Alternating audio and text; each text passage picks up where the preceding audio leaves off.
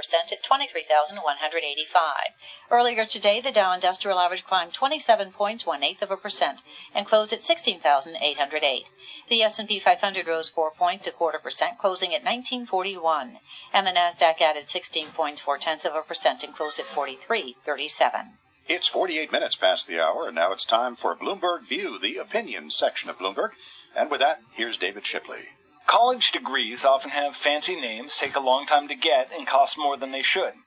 In other words, they're already a lot like Starbucks coffee. So maybe it's not surprising that the coffee chain says it plans to help employees pay for college. It's a welcome development, even if Starbucks' claims for it are slightly exaggerated. In corporate PR, as in college grades, a little inflation is to be expected. What makes this different from other companies' tuition support programs is that employees don't have to stay at Starbucks after they graduate. It's not necessarily altruism on the part of Starbucks, nor should it be seen as such.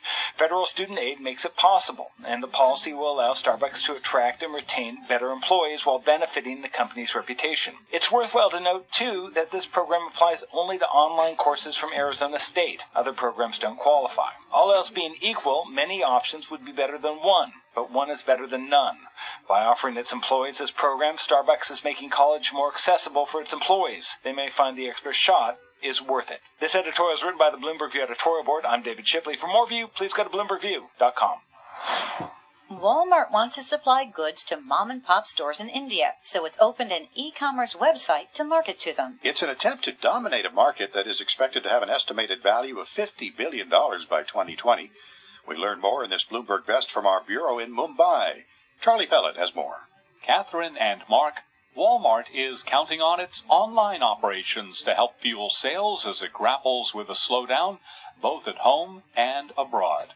Adi Narayan is in our Mumbai bureau and he's been covering Walmart's expanding business in India. Walmart's been here for about seven years now, and their presence is pretty minuscule. Um, they have about 20 stores, and most of these stores are not even in the biggest cities. Uh, they are in the second tier cities, and even then, they are outside the cities along the highways. Uh, so, except for certain pockets in India, like in the north of India and in certain parts of, uh, of South India, uh, most people have never heard of a Walmart.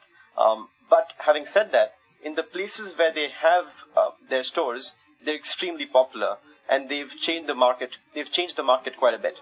Tell us about the changing market then. What sorts of items do these Walmart stores sell in India, and are they branded as Walmart stores?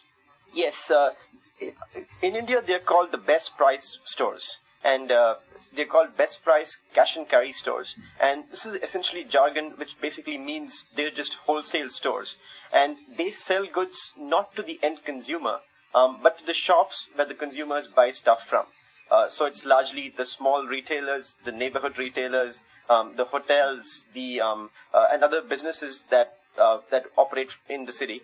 Now, uh, the goods that the Walmart sells or the best price stores here sell are pretty much entirely branded consumer goods. So it could be stuff made from Unilever, Procter and Gamble, and uh, local rivals like Godrej and Marico, and all of its its soaps, food items, oils, mostly branded consumer goods. They also have quite a bit of a fresh food section, um, but that's pretty minuscule compared to the rest of the stuff.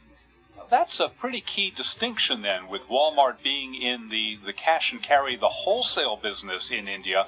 Why isn't Walmart in the traditional retail business as we know it over here? So it essentially comes down to what they're allowed to do and what's more difficult uh, uh, from the policy point of view.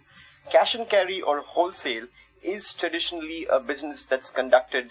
Um, it's, it's sort of a back end business, and that's subject to much lesser regulations compared to uh, a traditional retail business. And uh, this uh, this section of the business of, of, retail, which is wholesale, has been open for foreign investment backs uh, all the way from 2002 and companies can do can can run these stores can can run these wholesale stores on their own they don't need a local partner and it's there's far fewer regulations that they need to follow.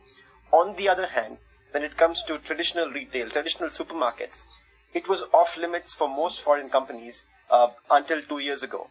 And only at that point, the, the government basically opened it up. And even when they did open it up, there were a whole bunch of caveats. Most importantly, uh, Walmart can't run these stores on its own. If it wants to open supermarkets, it needs a local partner. And for a company like Walmart, that just takes a, a lot of time to find a partner and get the relationship right to start a company, to start a business. Bloomberg's Adi Narayan in our Mumbai bureau. In April, Walmart said it will be adding 50 more stores in India over the next four to five years. Mark, Catherine? Our thanks to Bloomberg's Charlie Pellet for that interview.